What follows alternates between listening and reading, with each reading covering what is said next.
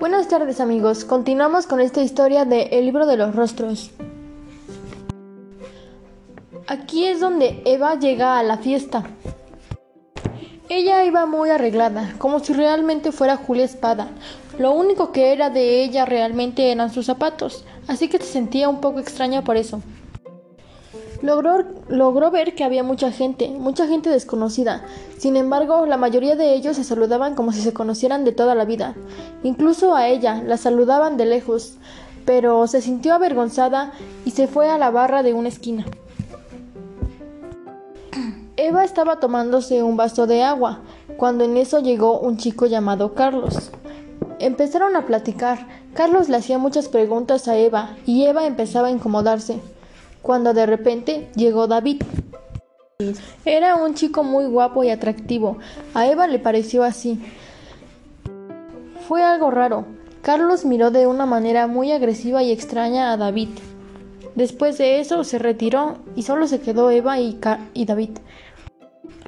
Eva se imaginaba a David con un pensamiento más maduro y como una persona muy segura de sí misma. Sin embargo, fue todo lo contrario. Era un poco inseguro, incluso titubeaba al hablar. David estaba muy sorprendido porque eh, Julia había reabierto el blog de la ventana indiscreta y le había empezado a preguntar muchas cosas respecto a eso. Eva se puso muy nerviosa y entonces intentaba cambiarle de tema. David le platicó a Eva que él estaba estudiando en segundo año de informática en la universidad y le comentó que si deseaba tener de su ayuda para seguir con el blog, lo haría con gusto. Pero que tuviera en cuenta los riesgos que eso implicaría, el seguir con el blog. Entonces ya a la mañana siguiente Eva se despierta más, más temprano de lo habitual, porque no había podido dormir en toda la noche, pensando en lo de la fiesta y en David. Ella se sentía como si hubiera vivido un cuento o una fantasía, pero de nuevo era Eva en su casa nada más. Ella creía que se sentiría mal por haber suplantado o inventado a otra persona, pero la realidad no era así. Ella se sintió mucho mejor de como se había sentido en otras veces pues ella pensaba que ser Julia Espada la ayudaría a ser diferente de como era Eva en realidad. Bueno, el caso es que Eva se dirigió a la cocina y se encontró a su mamá, quien lo primero que hizo fue reprocharle y, decirle del por qué había hecho lo que había hecho. Pues claro, su hermana había ido de Metiche a contarle todo, que había ido a una fiesta con desconocidos. Su hermana menor Lucía empezó a inquietar un poco a Eva porque la empieza a cuestionar sobre Julia y sobre el perfil que había creado. Le preguntó que si no creía que era un poco arriesgado, que si en realidad valía la pena. Lucía también logró poner inquieta a su mamá. Sin embargo, para calmar las cosas, Eva decidió decirle a su mamá que le presentaría a David para que se tranquilizara un poco más. Eva se quedó meditando y pensando si sería buena idea decirle a David, pero decidió que se lo diría más tarde o después. Mientras tanto, se comenzó a revisar de nuevo el blog de la ventana indiscreta y se percató de que, de que cada vez habían más mensajes y que la mayoría de ellos eran relacionados con un caso de corrupción. Sin mucho que saber hacer, Eva no lo pensó y contestó todos los mensajes, pero la gente le respondía con comentarios negativos, diciendo que ella no era la verdadera Julio. Julia, quedaban insatisfechos, pues sus respuestas no eran muy coherentes. Fue así como Eva decidió investigar más a fondo sobre este caso, para poder responderles de manera coherente a todos sus seguidores. Después de haberlo hecho, respondió todas las preguntas de sus seguidores, y así fue como quedaron satisfechos y conformes. Incluso Eva recibió varias felicitaciones de ellos. Sin embargo, por la mente de Eva cruzaba la idea de que David también estaba al pendiente de sus blogs y de, y de lo que ella respondía respecto a la ventana indiscreta. Unas horas después, Eva recibió una llamada de David en donde la felicitaba por pues por cómo estaba llevando la situación de todo, todo el blog y las respuestas. Y Eva estaba muy nerviosa, pues incluso titubeaba. Después David la invitó a salir y Eva sin pensarlo mucho, obviamente que accedió. Accedió a salir con él. Unas horas después de haber finalizado la llamada con David, recibí otra llamada. Así dijo Eva, esperando a que fuera David. Perdón. Esperando a que fuera David nuevamente, contestó enseguida. Sin embargo, era una videollamada, y poco después de que se aclaró la imagen, se dio cuenta de que no era David, sino Carlos. Ella le contestó y le preguntó que cómo había obtenido su número. Estaba un poco confundida. Carlos le dijo que David se lo había proporcionado. Pero el descarado poco después pues le dijo la verdad, le dijo que, que él había tomado el celular de David y se había robado el, el número de esta Eva. Bueno, el caso es que Carlos le pidió ayuda a Eva para contestar una, una entrevista porque supuestamente estaba estudiando periodismo y necesitaba la ayuda de Eva. Eva no tuvo muchas opciones, pues luego luego Carlos empezó a, a cuestionarla. Eva contestaba muy bien algunas preguntas, pues era inteligente y tenía conocimiento sobre algunos temas. Sin embargo, hubo otras preguntas que no tenían coherencia sus respuestas. Ahí fue cuando Eva sintió terror y pensó que Carlos se daría cuenta de que ella no era la verdadera Julia Espada. Pero pues resulta que todo era una estafa porque después de cuestionarla a Eva, o sea, después de que Carlos cuestionara, cuestionar, cuestionara, perdón, a Eva, le confesó que solo la había hecho como una farsa, solo para pedirle su número. Para pedirle su número de manera formal, aunque ya lo te... perdón, aunque ya lo tenía.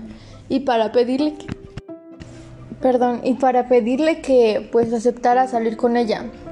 Eva rotundamente lo frencionó, como dicen ahora los chavos. Y Eva le dijo que no, que era inaceptable y que no saldría con él. Después de esto finalizó su llamada.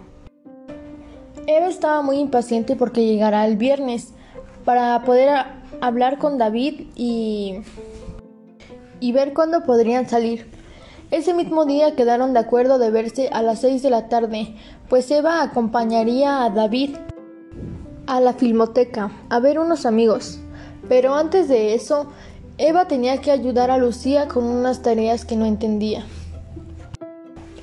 Eva estaba lista. Incluso llegó al sitio antes de la hora establecida con David. Pero le dio mucha pena entrar sola, así que decidió esperar afuera y mientras esperaba afuera, una persona desconocida se acercó a ella, que tenía como 50 años de edad, quien la saludó como si la conociera de toda la vida y le dijo que tenían que hablar, pero se refirió a Eva como Julia, pues él pensaba que era la verdadera Julia Espada. Este hombre invitó a Eva a tomar un café, le dijo que este pues que hablarían algo muy breve, que sería un momento muy corto.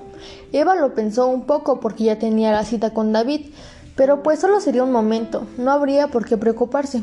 Además, ella sentía que debía hablar con este hombre, pues quería descubrir más sobre Julia Espada.